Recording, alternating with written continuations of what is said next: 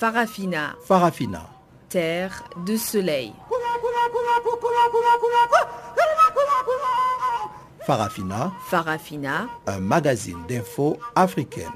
Présentation Chanceline Lourarquois. Bonjour et merci de nous rejoindre sur les ondes de Channel Africa pour suivre cette nouvelle édition de Farafina, votre magazine des actualités en français. La direction technique est assurée par Sylvain Douvou et voici les sommaires. En République démocratique du Congo, les députés nationaux exerçant des fonctions incompatibles ont jusqu'à ce mercredi à minuit pour y renoncer. Après l'accord de paix signé le 6 février dernier, le centre-africain sont toujours en attente d'un nouveau gouvernement. En Afrique du Sud, le rideau est tombé ce mercredi sur la 11e conférence Africa Energy Indaba à Johannesburg. Voilà donc pour les titres qui vous seront développés après le bulletin d'information de Guillaume Kabisoso.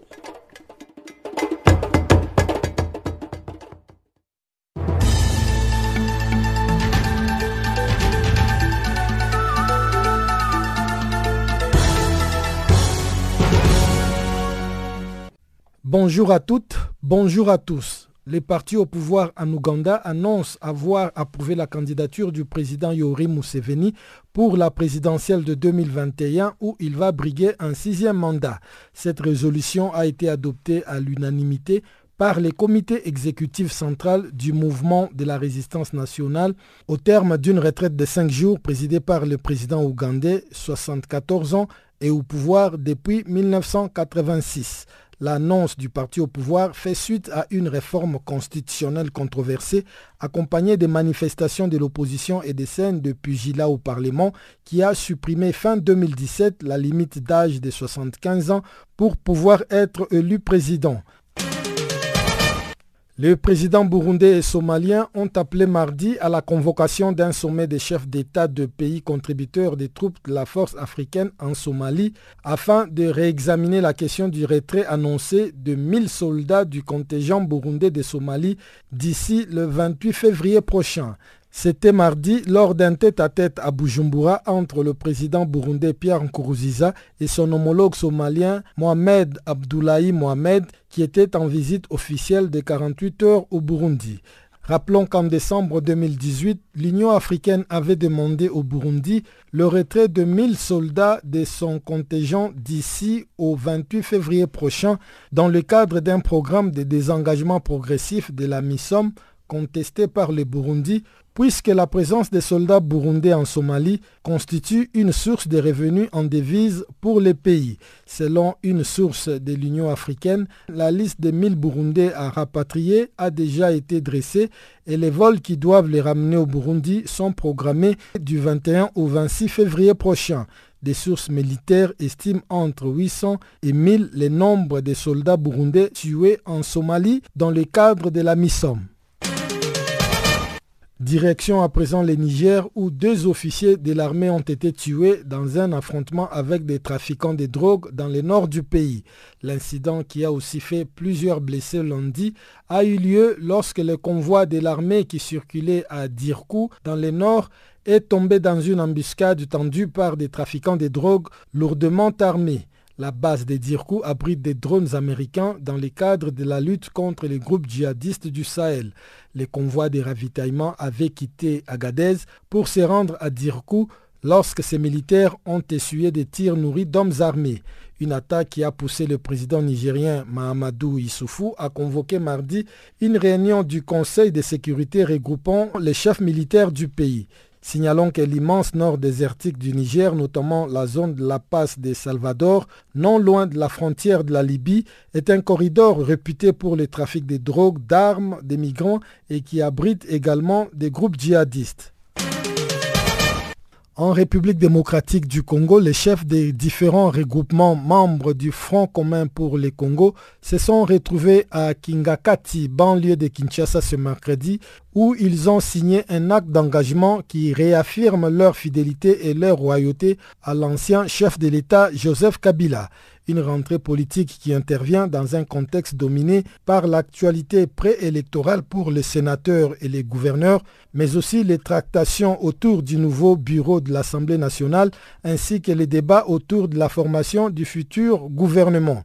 Ces retrouvailles devraient s'étaler à la journée de jeudi d'après les chronogrammes initial.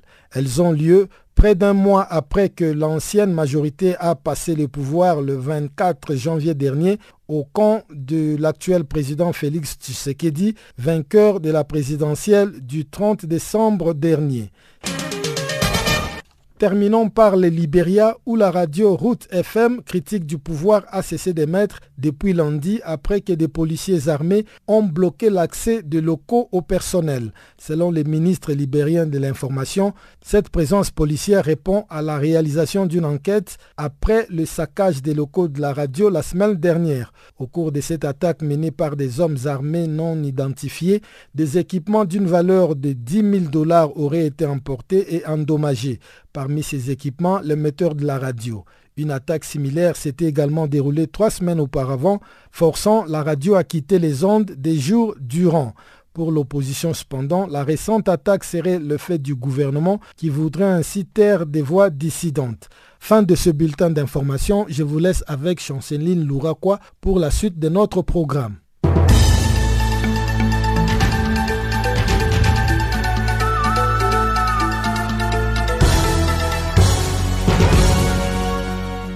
Bonjour, je m'appelle euh, Papa Wimba. Take a hand. Show me the way I can go. Take a body hand. Canal Africa. Merci Guillaume Kabissoso. Bonjour à toutes et à tous. Entamons la grande actualité en République démocratique du Congo. Les députés nationaux exerçant des fonctions incompatibles avec leur mandat d'élu du peuple ont jusqu'à ce mercredi à minuit pour y renoncer. Il n'est pas permis aux députés de solliciter une suspension de leur mandat car cela ne serait possible que dans les cas où l'élu en plein exercice de son mandat se verrait confié à une fonction incompatible. Reportage Jean-Noël Bamouizé, notre correspondant à Kinshasa. Ce sont plusieurs députés nationaux parmi lesquels beaucoup de membres du gouvernement dont des ministres qui sont aujourd'hui frappés par cette situation d'incompatibilité. Il y a justement une semaine depuis que le bureau provisoire de l'Assemblée nationale a donné huit jours pour ces élus dont les fonctions sont incompatibles avec le mandat de député de renoncer soit à leur mandat, soit à leur fonction. L'ultimatum qu'ils ont reçu doit expirer ce mercredi à minuit. Tous ceux-là qui n'auront pas communiqué leur décision au bureau provisoire se verront alors appliquer la rénonciation automatique du mandat de député national. Écoutons plutôt le premier secrétaire du bureau provisoire provisoire de l'Assemblée nationale, Jackson Aoussia Fingoti. Il est demandé à tous les intéressés de faire les diligences nécessaires afin d'opter dans les délais, faute de quoi l'intéressé sera réputé avoir renoncé à son mandat de député national. Ça, ce n'est pas nous, le bureau provisoire, ça, c'est les lois de la République, notamment la Constitution qui part à, à l'échéance de ce délai-là, si le choix n'était pas opéré, on considère que le député a renoncé à son mandat de député national. Et nous devons être très conséquents avec ça, ça risque d'être exécuté comme tel. Il convient de souligner par ailleurs que l'option constitutionnelle requise à quand des mandats est compatible avec celui de député national est prévue par l'article 108 de la Constitution. Et justement, il n'est pas permis aux députés de solliciter une suspension de leur mandat aujourd'hui car la situation ne serait possible que dans le cas où l'élu en plein exercice de son mandat serait appelé à exercer une fonction incompatible, le premier secrétaire du bureau provisoire de l'Assemblée nationale de la République démocratique du Congo a fourni plus de lumière à ce sujet. Une fois de plus, Jackson Aoussé a Fingoti. Cette situation qui s'analyse au moment de l'entrée en fonction du député n'est pas à confondre avec la suspension de mandat prévue par l'article 110 qui, elle, ne peut se concevoir qu'une fois le député ayant dûment été validé et ne se trouvant dans aucune situation de compatibilité, se verra ultérieurement confier une fonction incompatible avec l'exercice de son mandat parlementaire. Je l'avais encore évoqué. Donc nous sommes dans une situation de renonciation ou une situation de suspension. La renonciation, on les constate en amont, mais par contre, la suspension des mandats, on les constate en aval. Ce qui, en l'occurrence, n'est pas le cas prévu aujourd'hui en matière de l'option régie par l'article 5 de la Constitution. Il serait donc erroné et prématuré de pouvoir à ce jour solliciter une suspension de mandat pour l'exercice d'une fonction incompatible. Pendant ce temps, l'Église du Christ au Congo dénonce une situation de corruption dans la négociation des postes de responsabilité au niveau des gouvernorats de province, des bureaux des assemblées nationales et provinciales ainsi que des sièges sénatoriaux. Les CC s'inquiètent beaucoup quant à l'avenir de la démocratie ici en République démocratique du Congo et lance un appel pressant pour le retour aux valeurs fondamentales. Eric Senkai, porte-parole de l'ECC. Nous nous inquiétons sur l'avenir de notre démocratie. À l'heure actuelle, les tableaux tels que dépeint de la situation politique inquiètent. Et ce nécessite une certaine implication directe de l'Église partant de la, de la société civile. D'où cet appel pressant euh, à la conscience des uns et des autres pour savoir revenir aux valeurs fondamentales. Parce que pour nous, c'est tout un mythe fondateur qui est en train de s'écrouler dans la nation. Si pour des grands électeurs, la, la Chambre haute qui est le Sénat, les gouverneurs, les assemblées provinciales qui doivent constituer l'architecture institutionnelle de notre pays, il se passe la corruption à ce niveau-là. Nous nous inquiétons sur l'avenir de notre démocratie. Jean-Noël Pamoisé pour Canal Africa Kinshasa. En Côte d'Ivoire, à moins de 20 mois des élections présidentielles, la réforme de la commission électorale indépendante fait toujours débat et cristallise toutes les attentions. Plusieurs représentants d'organisations de la société civile ivoirienne réunis au sein d'une plateforme dénommée Groupe des plaidoyers et d'action pour une transparence électorale viennent d'emboîter en appelant le pas aux responsables de partis politiques de l'opposition. Reportage Célémarius Kwasi, notre correspondant à Abidjan. C'est sur un arrêt de la CADHP, entendez la Cour africaine des droits de l'homme et des peuples, que se base la société civile ivoirienne pour revendiquer une nouvelle recomposition de la CEI, la commission électorale indépendante, la structure chargée d'organiser et de superviser les élections dans le pays. En effet, en novembre 2016, cette dernière a proposé un arrêt estimant que le fonctionnement de l'actuel CEI n'est pas conforme aux instruments internationaux, notamment la Charte africaine sur la démocratie, les élections et la gouvernance. Depuis, plusieurs partis politiques de l'opposition n'ont cessé d'appeler à une profonde restructuration de cet organe électoral en vain. Le groupe de plaidoyer et d'action pour une transparence électorale, une plateforme qui regroupe six organisations de la société civile, vient de rejoindre la danse et propose une commission électorale indépendante composée essentiellement des membres de la société civile. Aussi demande-t-il une réforme du Conseil constitutionnel. Selon le groupe de plaidoyer et d'action pour une transparence électorale, ces réformes pourront permettre une transparence pour les prochaines élections électorales. Abraham Denis Yoruba, président du groupe du plaidoyer d'action pour une transparence électorale et Arsène Nenebi, président de l'APDH, entendait l'association pour la promotion des droits humains, organisation membre du groupe précité. Nous souhaitons, dans nos propositions, que cette commission soit dirigée par des personnalités issues de la société civile, c'est-à-dire des personnes qui, a priori, ne sont suspectées d'aucune appartenance ou d'aucune obédience, qu'elle soit politique ou même gouvernementale, dans le cadre du respect du principe de l'égalité de tous devant la loi. Un conseil constitutionnel composé de sept membres, dont un qui est proposé par le président de la République, un qui est élu ou désigné par le, le bureau de l'Assemblée nationale et les cinq autres membres qui seraient issus d'un corps de métiers particuliers, notamment le corps de la magistrature, le corps de l'avocature, le corps des défenseurs des droits de l'homme, devraient être élus par leur père.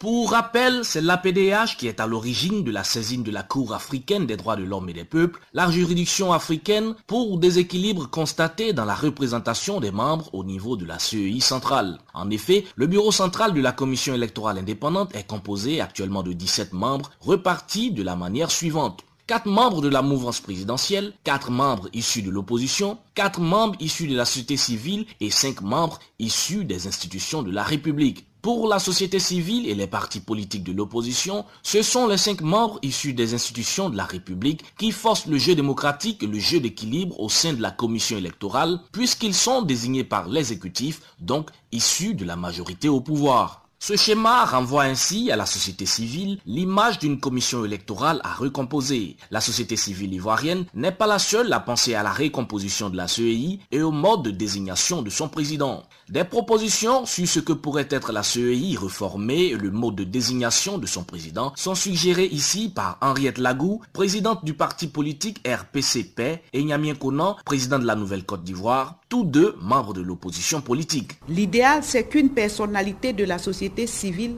soit à la tête de cette CEI. La dividende à tirer, c'est qu'il sera équidistant des chapelles politiques. Il faut veiller à ce que le président de la CEI ne vienne pas d'un parti politique.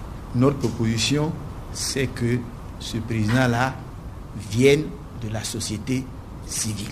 Mais pour nous, ça ne suffira pas qu'il vienne de la société civile. Il faut qu'il ait les compétences d'organiser une élection juste, transparente et ouverte à tous. Alors pour nous, le seul mode de désignation valable pour avoir une telle personnalité, c'est l'appel à candidature. Depuis l'interpellation du gouvernement ivoirien par la Cour africaine des droits de l'homme et des peuples en novembre 2016, au sujet notamment de la commission électorale, la question du pourcentage de la représentativité au sein de la dite commission est un sujet qui est régulièrement débattu et face auquel le gouvernement est resté très peu prolixe, se fondant sur des promesses à recomposer cet organe électoral, des promesses qui pour l'heure attendent d'être réalisées. Depuis Abidjan, c'est les Marus pour Canal Afrique. Rendons-nous à présent au Sénégal. À quelques jours des élections présidentielles, le candidat Idrissa Seck était mardi en campagne dans la ville de Touba. Selon Tierno Boukoum, le porte-parole de la coalition IDI 2019, qui s'est exprimé sur nos antennes, son candidat promet un changement sur un programme qui s'appelle 13-15-45. Dans ces programmes, Idrissa Seck se focalise sur l'économie du pays, la bonne gouvernance et la sécurité sur toute l'étendue du territoire. On l'écoute. Euh, un accueil chaleureux et spontané durant tout le parcours du président Idrissa Seck, qui a été à Touba, qui a été embarqué et qui a vu les habitants de ces différentes localités sortir massivement, l'accompagner euh, dans son périple et également l'acclamer. Et c'est très rassurant. Euh, mais d'une manière générale, le président Idrissa Seck a un discours programmatique durant tout son parcours. Euh, vous avez mentionné qu'il a fait un discours programmatique dans la ville de Touba. Qu'est-ce qu'il promet réellement aux Sénégalais? Alors, ce qu'il promet aux Sénégalais, c'est d'abord de vraies ruptures adossées sur un programme qui s'appelle 1, 3, 1545. Au Sénégal voit comme euh, trois axes qui ont été développés, notamment euh, l'économie, la gouvernance et la sécurité. 15 euh, qui concernent les 15 visions et 45 thèmes qui ont été abordés. Donc toutes les questions qui concernent ce pays ont été abordées dans une démarche de rupture, dans une démarche de changement de paradigme. Pour ce qui est de la gouvernance, nous considérons aujourd'hui que la justice est plus ou moins euh, sous l'emprise de l'exécutif. Si jamais il est élu, vous pensez qu'il va réellement changer les choses au Sénégal? Oui, bien entendu. C'est une forte conviction que nous avons. Effectivement, nous avons beaucoup d'espoir au candidat Idrissa. Nous avons la forte conviction que ces promesses seront tenues. Qu'est-ce qu'il planifie de faire au niveau euh, de l'économie? Donc nous voulons stabiliser la croissance, nous voulons rendre la croissance exclusive, nous voulons changer de paradigme et d'orientation à travers des réformes structurelles qui doivent euh, permettre au secteur primaire où se trouvent plus de 50% des populations. Nous voulons maîtriser la chaîne des valeurs de la production à la commercialisation et surtout renforcer le secteur privé national le Sénégal n'a jamais connu de coup d'État ou encore de régime militaire. Selon vous, Idrissa Seck est la personne mieux placée pour maintenir cet équilibre? Bien entendu, aujourd'hui, au regard de la coalition qui est autour de l'Idrissa c'est une coalition qui est représentative du Sénégal dans sa diversité. Nous pensons que le président Idrissa pourra maintenir cette paix dans notre pays, qui est quand même une richesse pour le Sénégal, comme vous l'avez vous-même souligné. Certains disent euh, que la campagne présidentielle de cette année a vraiment mis euh, la démocratie en épreuve. Qu'est-ce que vous en dites? Parfaitement. Je le confirme parce que nous avons eu un processus électoral complètement nébuleux. Nous avions eu l'occasion euh, d'assister à l'organisation de plusieurs élections, notamment l'élection euh, qui, a abouti. Il y a toujours eu un consensus entre l'opposition et le pouvoir. Il y a toujours eu une volonté claire d'aller vers une élection libre et transparente. Ce qui n'est pas le cas aujourd'hui. Aujourd'hui, on se rend compte le président Macky Sall n'a pas voulu consolider cette démocratie, ces acquis démocratiques. Donc, euh, bien évidemment, nous avons des craintes par rapport au processus électoral. Depuis que la campagne électorale a commencé, vous avez connu des violences ou des problèmes euh, dans certaines villes? Il y a eu de, la violence que nous regrettons, euh, même si ce n'est pas d'une certaine ampleur, mais il y a eu même mort d'hommes à Tambacounda. Euh, il y a eu, euh, disons, des jets de pierre sur des caravanes, il y a eu des, batailles rangées entre euh, partisans de différents candidats. C'est regrettable, nous le regrettons, nous le condamnons fortement, nous n'en avons pas besoin dans une démocratie où il faut plutôt faire des propositions aux populations et à elles de, juger de l'opportunité de vous porter au pouvoir ou pas. Donc, bien évidemment, il y a eu quelques cas de violence que nous regrettons. Au Congo-Brazzaville, Amnesty International exige que la lumière soit faite sur la mort d'un officier de l'armée. Les corps de Magloire Babissa a été déposé en janvier dernier à la morgue de Pointe-Noire alors qu'une demande pour autopsie de sa famille est restée sans suite. On écoute Titi Agbaye, chargé des campagnes pour l'Afrique centrale à Amnesty International au micro de Guillaume Cabissoso.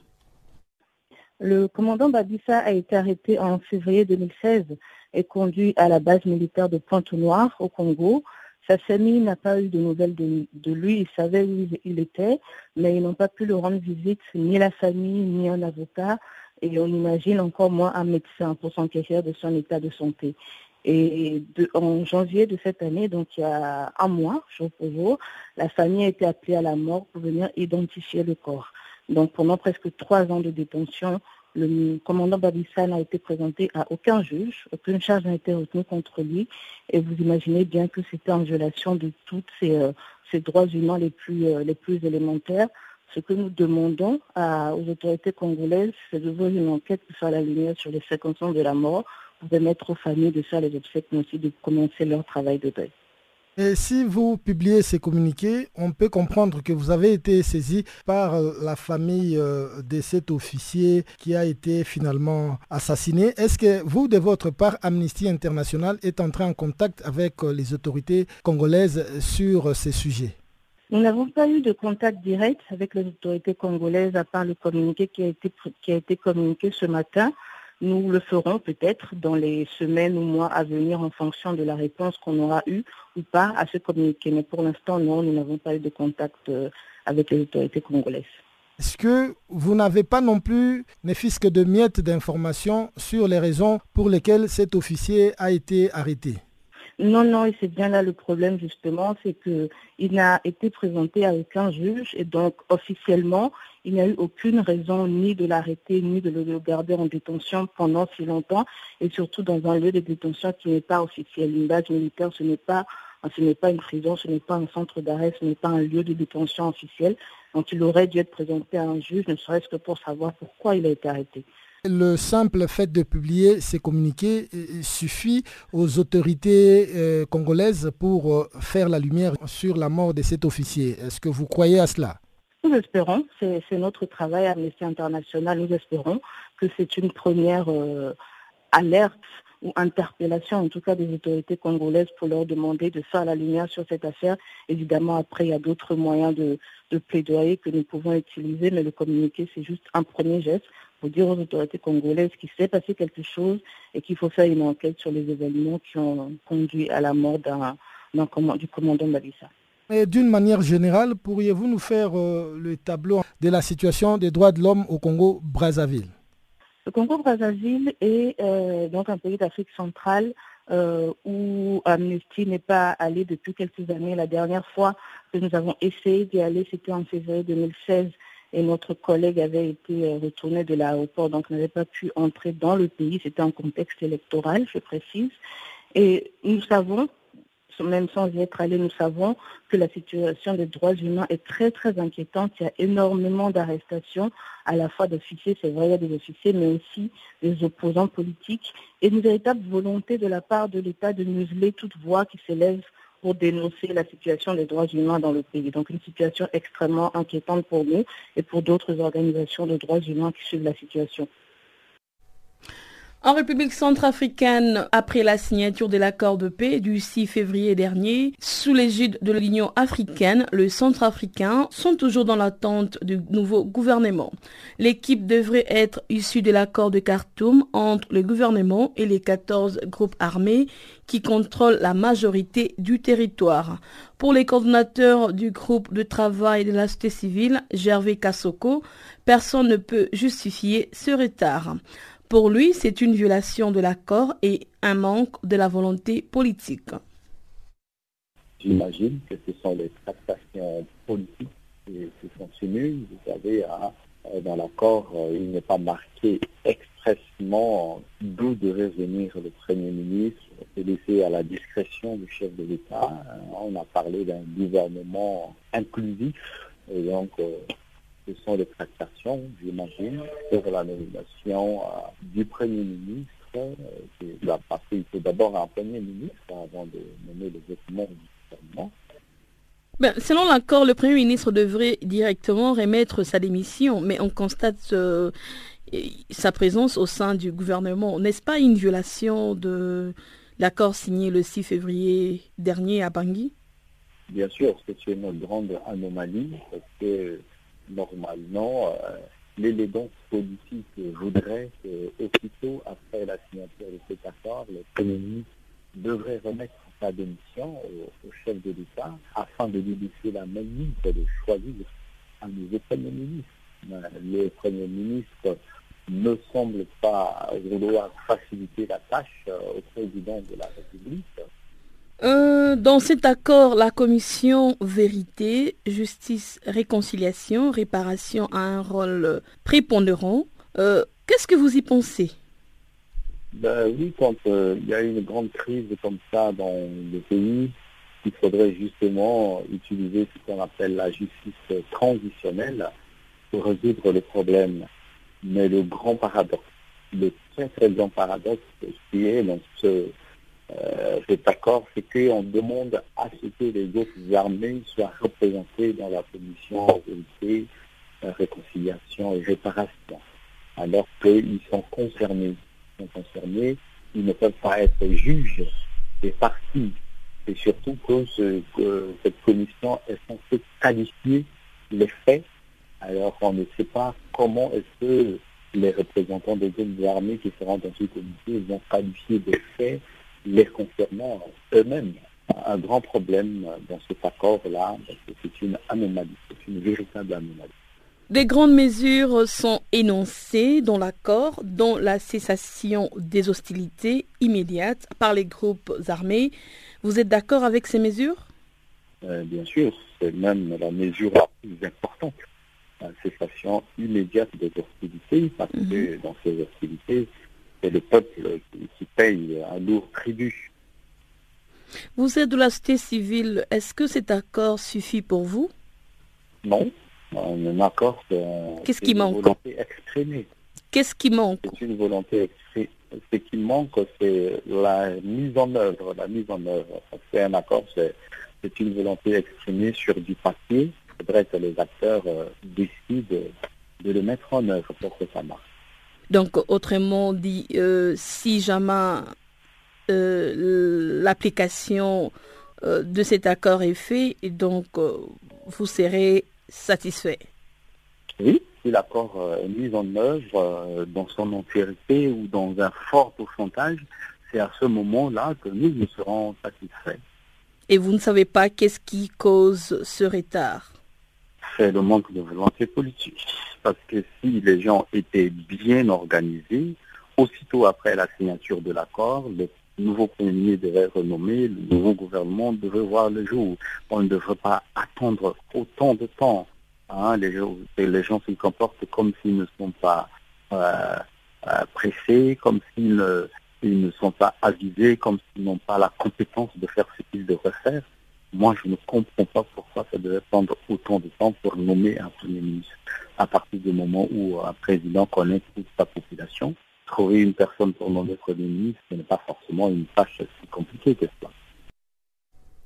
Entrons à présent dans la deuxième partie de ces magazines des actualités avec le bulletin économique de Barthélemy Nguessan.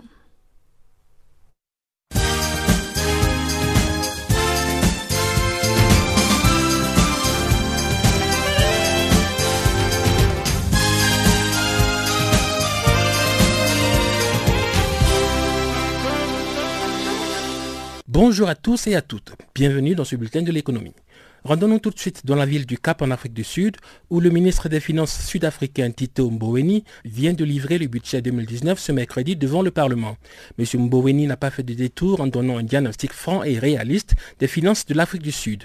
La croissance économique du pays devrait rester modérée selon le ministre qui anticipe que la croissance du PIB devrait quant à elle atteindre 0,7% en 2018, 1,5% en 2019 et 1,7% en 2020.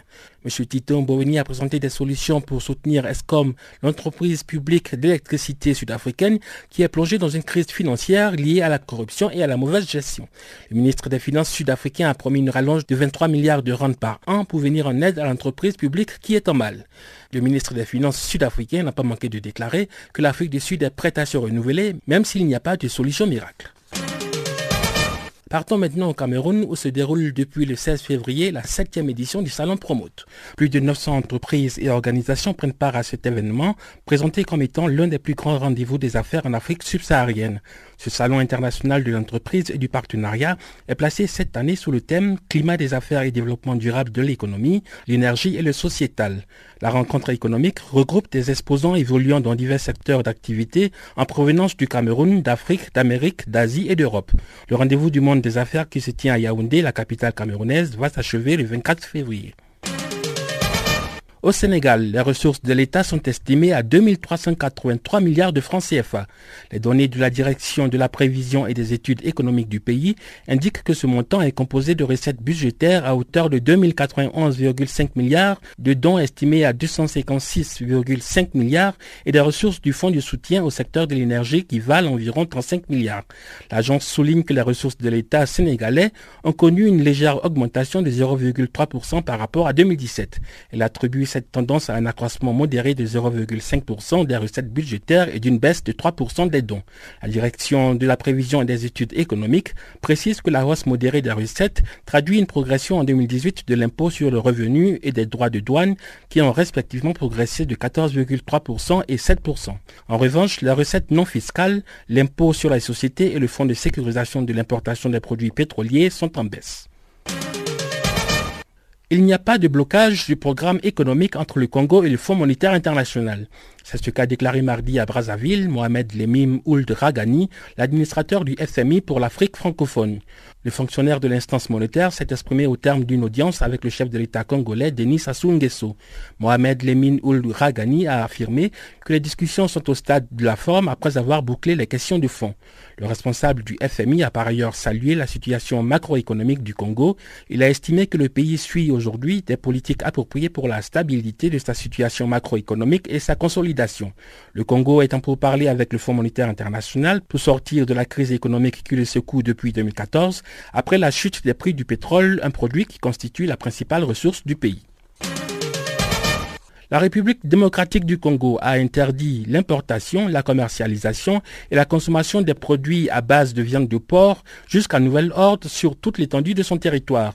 Le ministère du Commerce extérieur a annoncé la nouvelle mesure dans un communiqué reçu mardi par l'agence de presse africaine. La note instruit par ailleurs le retrait du commerce et la destruction des produits concernés. Il est également demandé aux services opérant aux frontières de la RD Congo de consigner ces produits. La décision d'interdiction du gouvernement congolais fait suite à une directive de l'Union européenne du 22 janvier 2019 en rapport avec la viande de porc en provenance d'Europe en général et des Pays-Bas en particulier. Les denrées à base de porc sont soupçonnées de causer une épidémie d'origine alimentaire on se dirige vers le renforcement des compétences sur les dividendes démographiques au Sahel. Le projet régional d'autonomisation des femmes et dividendes démographiques au Sahel a indiqué dans un communiqué ce mardi que les travaux de l'atelier sur les guides de programmation sur les dividendes démographiques ont démarré en début de semaine à Nouakchott en Mauritanie. Plus de 50 experts de sept pays, notamment le Bénin, le Burkina Faso, la Côte d'Ivoire, le Mali, la Mauritanie, le Niger et le Tchad, prennent part à la rencontre organisée en collaboration entre le ministère de l'économie et des finances mauritanien, le Fonds des Nations Unies pour la population et la Banque mondiale.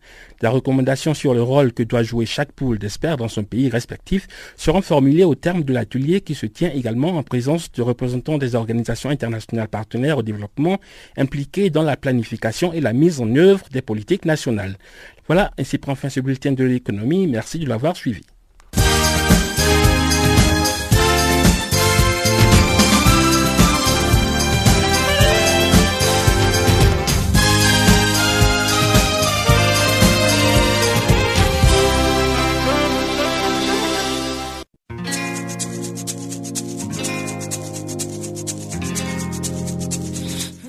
Écoutez Farafina, un programme en français sur Canal Afrique émettant de Johannesburg.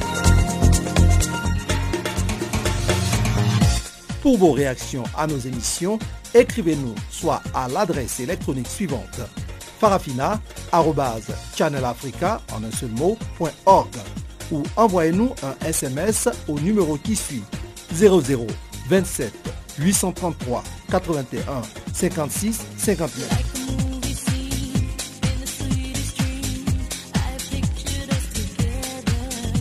Notre adresse électronique farafina.channelafrica en un seul ou par SMS 0027 833 81 56 59.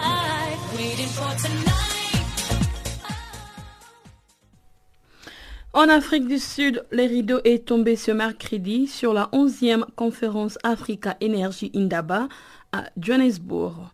L'un des thèmes marquants de cette rencontre était l'électrification à l'urbanisation de l'Afrique. Et pour le docteur Ibrahim Ayaki, secrétaire exécutif du NEPAD, cela est possible grâce à une collaboration sous-régionale.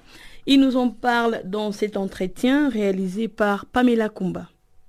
Nous travaillons avec la East African Community, la communauté des États de l'Afrique de l'Est, nous travaillons avec les gouvernements zambiens, tanzaniens et kenyans. Et nous travaillons avec le secteur privé de la région, mais bien au-delà. Et nous travaillons avec la Banque africaine de développement. Donc ça fait, ça illustre cette division du travail en vue de faire en sorte que les projets soient, euh, euh, soient, soient concrets et, finalisés. Euh, docteur, lorsqu'on vient dans ce type de conférence, on a toujours l'impression que on parle des problèmes qui touchent simplement les grandes villes et les zones rurales sont laissées pour compte. Mhm. Alors, est-ce que vous pouvez donner un peu votre perspective là-dessus? Est-ce que lorsque vous élaborez vos politiques, est-ce que lorsque vous travaillez avec tous ces gouvernements, les zones rurales mhm. sont prises en compte? Non, là, vous avez raison. Et, vous avez tout à fait raison. Parce qu'on parle de l'urbanisation de l'Afrique, qu'en 2050, l'Afrique sera très urbanisée. C'est vrai, mais on aura encore une très forte concentration de nos populations en milieu rural. Euh, et, évidemment, même politiquement, hein, les hommes politiques ont plus tendance à privilégier les villes qu'à privilégier les campagnes. et, ça, c'est une erreur considérable parce que c'est ce qui permet euh, l'abandon des territoires en milieu rural favorise toutes les questions d'insécurité et Boko Haram, comme vous voyez au Nigeria. Boko Haram au Tchad, au Niger, où je suis au Nigeria, peut se développer parce qu'il se développe dans des zones qui ont été relativement négligées. Donc lorsque euh, on, parle d'énergie, il faut réfléchir en termes aussi de développement des zones rurales négligées. Et là, un des points qui a été discuté, c'est qu'il faut mettre en place des solutions euh, décentralisées euh, avec des mécanismes, par exemple, d'énergie renouvelable qui peut permettre, euh, bien géré par les communautés locales, d'avoir un accès à l'énergie plus simple plutôt que d'attendre la vague de l'électrification classique qui, ne, qui tarde à arriver. Donc vous, avez tout à fait raison. On a tendance à oublier le milieu rural et c'est une très grave erreur. Mais aujourd'hui, et, et, vous l'avez entendu dans le panel, réfléchir à un modèle décentralisé d'accès à l'énergie est tout à fait essentiel. Et pour nous, à l'agence du Népal, c'est une priorité absolue. Parce qu'on dit euh, l'activité principale en milieu rural, c'est l'agriculture. Si on veut euh, transformer le monde rural à travers une diversification de l'économie rurale, il faudra transformer l'agriculture. Il est impossible de transformer l'agriculture sans qu'il y ait de l'énergie. Donc l'accès à l'énergie euh, euh, des euh, petits entrepreneurs ruraux en milieu rural est tout à fait essentiel. Et si on ne le fait pas, on risque d'aller au, de, au, devant de, de, graves conséquences, notamment par rapport à l'insécurité. Toujours en Afrique du Sud, la dernière journée de la 11e conférence Africa Énergie Indaba a aussi mis en lumière à l'efficacité énergétique. En physique, l'efficacité énergétique désigne le rapport entre l'énergie utile produite par un système et l'énergie totale consommée pour le faire fonctionner. Mama Kapia, directeur exécutif du, Centre pour les énergies renouvelables et l'efficacité énergétique de la CDAO, a conclu ces derniers points au micro de Pamela Kumba.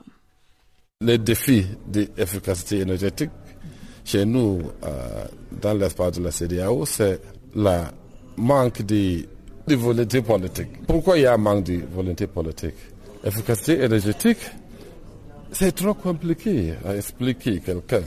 Il y a pas, c'est pas quelque chose qui est solide que quelqu'un peut, euh, peut euh, facilement montrer.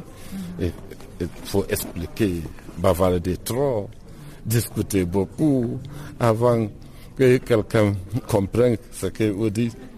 Euh, c'est ça là, c'est un peu compliqué. Mais il euh, y, a beaucoup de bénéfices sur l'efficacité énergétique, même trop de bénéfices, plus que euh, énergie renouvelable. Mais les gens ne les connaissent pas. C'est ça le problème. Euh, le dernier 25, 25 années passées, là, on a économisé plus que 6 milliards de tonnes d'énergie équivalente à, partir de l'efficacité énergétique. Ça, c'est trop, c'est la consommation de Chine et d'Inde, les deux, les deux grands pays, comme ça, dans, pendant 25 ans. On n'a pas pu euh, euh, euh, produire tant, tant d'énergie euh, à travers l'énergie renouvelable dans le même 25 ans. Mais il y a le problème technique.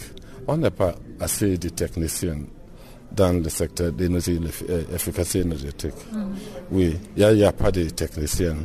Les jeunes, tout, le, tout le monde cherche l'énergie euh, renouvelable.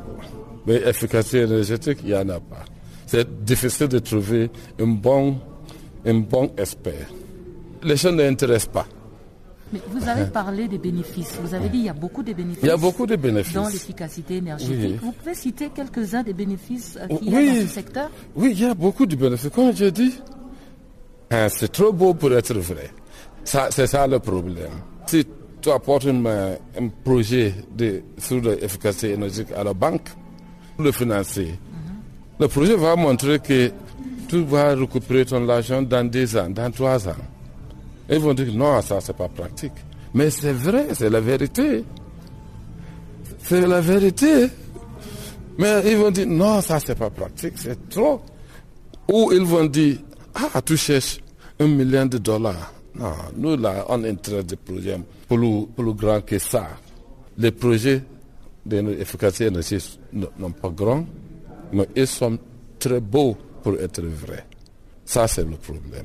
Dans le financement, toujours, il y a des problèmes. Hmm.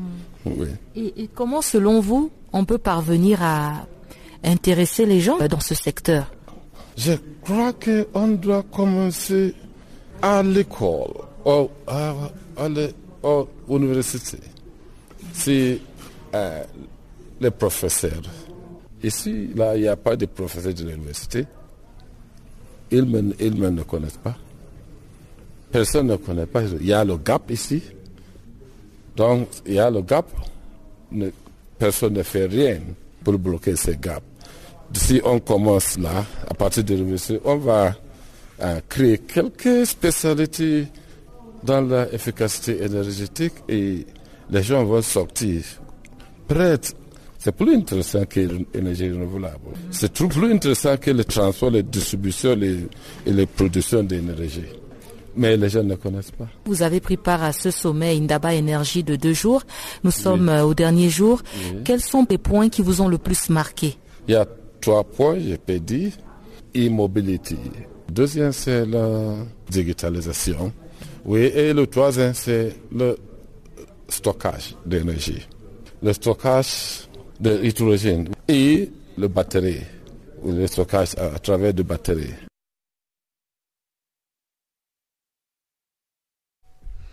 Au Tchad, l'armée a arrêté lundi à Djamena cinq éléments de la secte terroriste Boko Haram qui étaient parvenus à s'infiltrer à l'ouest de la capitale. Les auditions de ces cinq djihadistes présumés qui sont accusés de préparer des actes terroristes se poursuivent. Suivons le détail avec Paul Manga, le porte-parole de la police tchadienne, interrogé, par Guillaume Kabissoussou.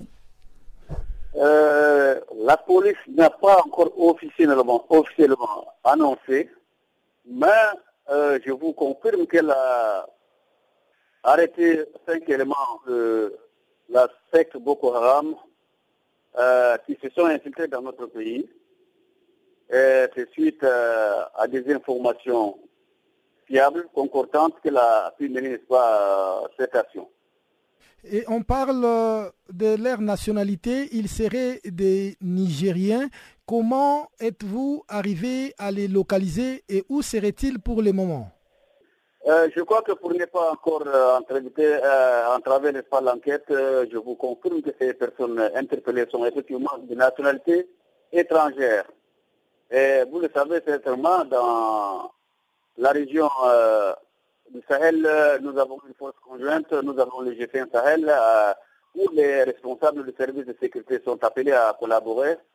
Euh, je crois que nous vous donnerons des informations plus détaillées dans les jours à venir concernant l'aboutissement des investigations et les nationalités de ces personnes, ces personnes interpellées.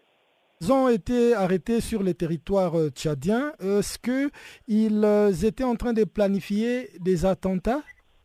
Oui, justement, c'est des individus euh, qui sont infiltrés dans l'intention de commettre des, attentats sur le territoire tchadien. Et pour le moment, où seraient-ils gardés?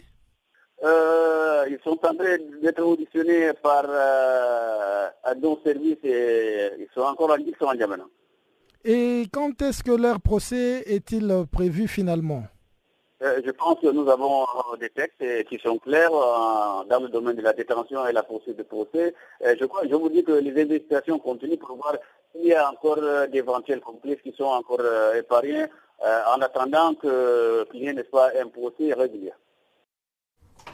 Et voilà, nous sommes l'antenne à Barthélémy Nguessin pour nous présenter la page de sport.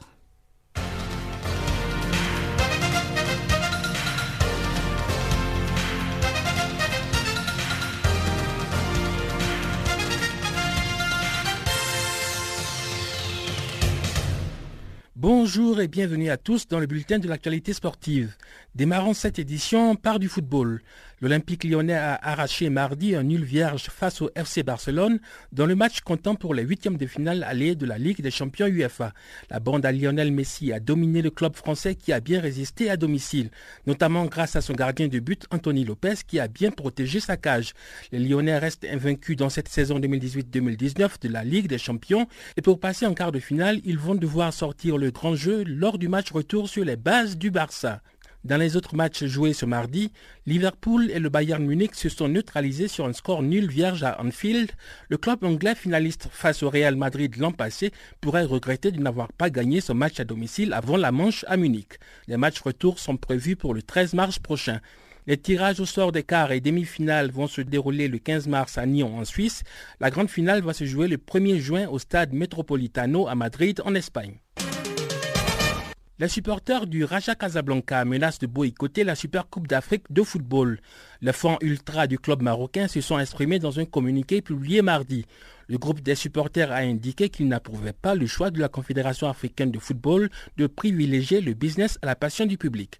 Pour rappel, l'instance panafricaine de football a décidé de faire jouer la Super Coupe d'Afrique le 29 mars au Qatar. C'est la première fois que cette rencontre va se jouer hors du continent africain. Le match va opposer l'Espérance de Tunis et le Raja Casablanca, les vainqueurs respectifs de la Ligue des champions et de la Coupe de la Confédération africaine de football. Et puis au Gabon, le championnat national de football de première et deuxième division va finalement démarrer le 23 février après une longue période d'arrêt pour des raisons financières. Cette reprise fait suite à la convention de financement signée le 8 février entre le ministre gabonais des Sports et la société Gabon Oil Company. C'est d'ailleurs cette entreprise pétrolière qui va financer le championnat gabonais. La compétition qui porte désormais le nom de Gabon Oil National Foot va regrouper 14 clubs classés en 4 groupes. Dans les poules à quatre équipes, seuls deux clubs pourront se qualifier et disputer les playoffs. À ces qualifiés viendront s'ajouter les deux premiers des poules à trois équipes. Ces six clubs qualifiés vont finalement s'affronter dans un mini-championnat en aller et retour. Le tout premier champion du Gabon Oil National Foot sera connu à l'issue de ce mini-championnat. Au Cameroun, la Fédération internationale de football invite la FECAFOOT, la Fédération camerounaise de football, à payer les salaires des joueurs du championnat national. Un courrier signé par Fatma Samora, la secrétaire générale de la FIFA, demande à l'instance camerounaise de prendre de manière urgente les mesures nécessaires afin que les salaires et primes dus aux joueurs de 24 clubs de D1 et D2 du pays soient payés à brève échéance. Cette injonction survient quelques jours seulement après la publication d'un rapport particulièrement alarmant de la FIFPro, la Fédération internationale des footballeurs professionnels, et du SINAFOC, le syndicat national des footballeurs du Cameroun. Ces deux organisations ont dénoncé la situation désastreuse des footballeurs qui évoluent au Cameroun, bon nombre de ces joueurs locaux n'ont pas reçu leur salaire et primes de match depuis des mois. La FIFA a alors demandé à la Fédération camerounaise de football de lui soumettre d'ici le 4 mars prochain un rapport qui indique les mesures prises dans le cadre de cette affaire. Filons à présent au Brésil pour parler de tennis. Dominique Thiem est déjà éliminé au premier tour de l'Open de Rio de Janeiro. L'Autrichien qui est la tête de série numéro 1 du tournoi a été battu mardi dès le premier tour en 6-3, 6-3 par le Serbe Laszlo Djeri. Thiem venait à Rio avec de légitimes ambitions pour le titre. Il a déjà remporté ce tournoi en 2017. Cette défaite prématurée va certainement lui briser le cœur. Le premier tour de l'Open de Rio a fait d'autres victimes. Cinq autres des huit têtes de série ont été battues d'entrée. Parmi elles, l'Italien Marco Cecchinato, la tête de série numéro 3 du tournoi et 17e mondial, a été défait par le Slovène alias Beden en 7-5 et 7-6 sur la terre battue de Rio de Janeiro.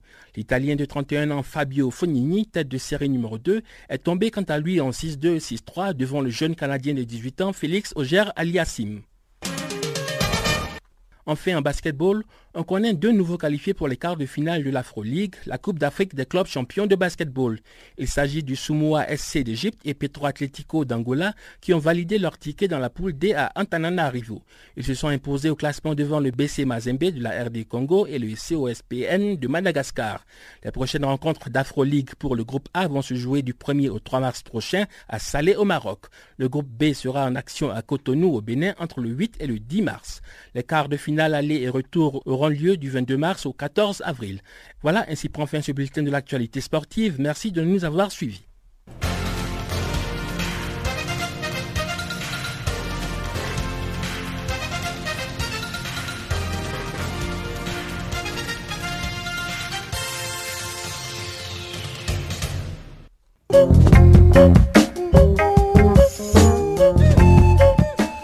La fin de ces magazines des actualités. Merci pour votre fidélité sur Channel Africa. Restez connectés avec nous sur notre page Facebook Channel Africa 1 et faites-nous des tweets à French Farafina 1. Merci et à demain.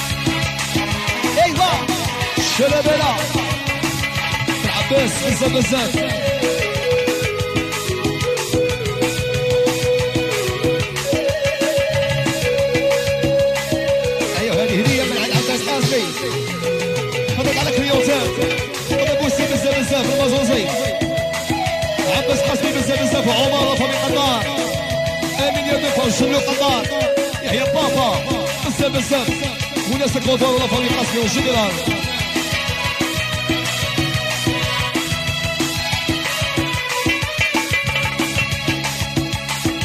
البريمي جون ندمت على حاجة وحده ندمت الله هي واللي عرفتك فيه حافظ البريمي جون ندمت على حاجة وحده نبي يا عرفت عرفتني شي عشاق خالتي تعميها الدا بضال التشعير تشعير أنا مأمن فيك. وربي باش ما كان يقولو وهي خاينة. ست فيدا فيدا تبغيني كيما نبغيك أنا بواحد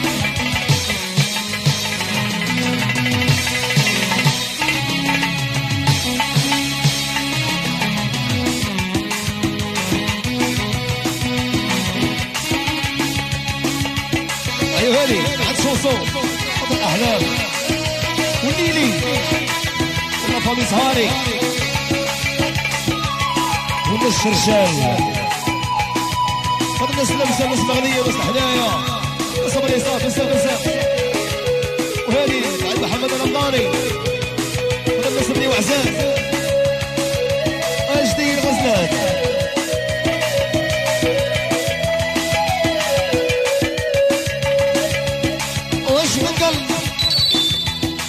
تقولي لي عليه وتبع عندك حبه غير اللي جات مزقي فيه واش مرضان جاية تقولي لي يعني. عليه وتبع عندك حب غير اللي جات روحي معاه. خاطري سنتي. ماشي مبينة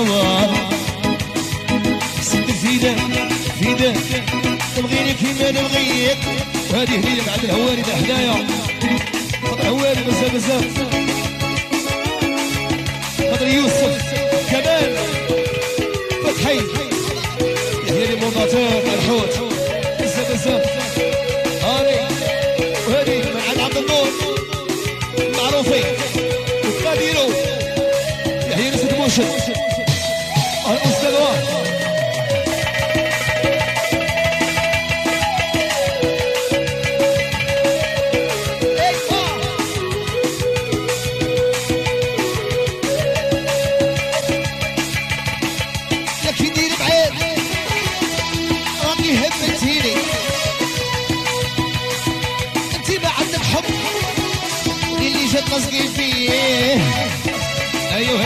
جميلة طلع عندنا ناس باريس من الريس. عرب الشاوية عرب الجزائر وجنرال 01 48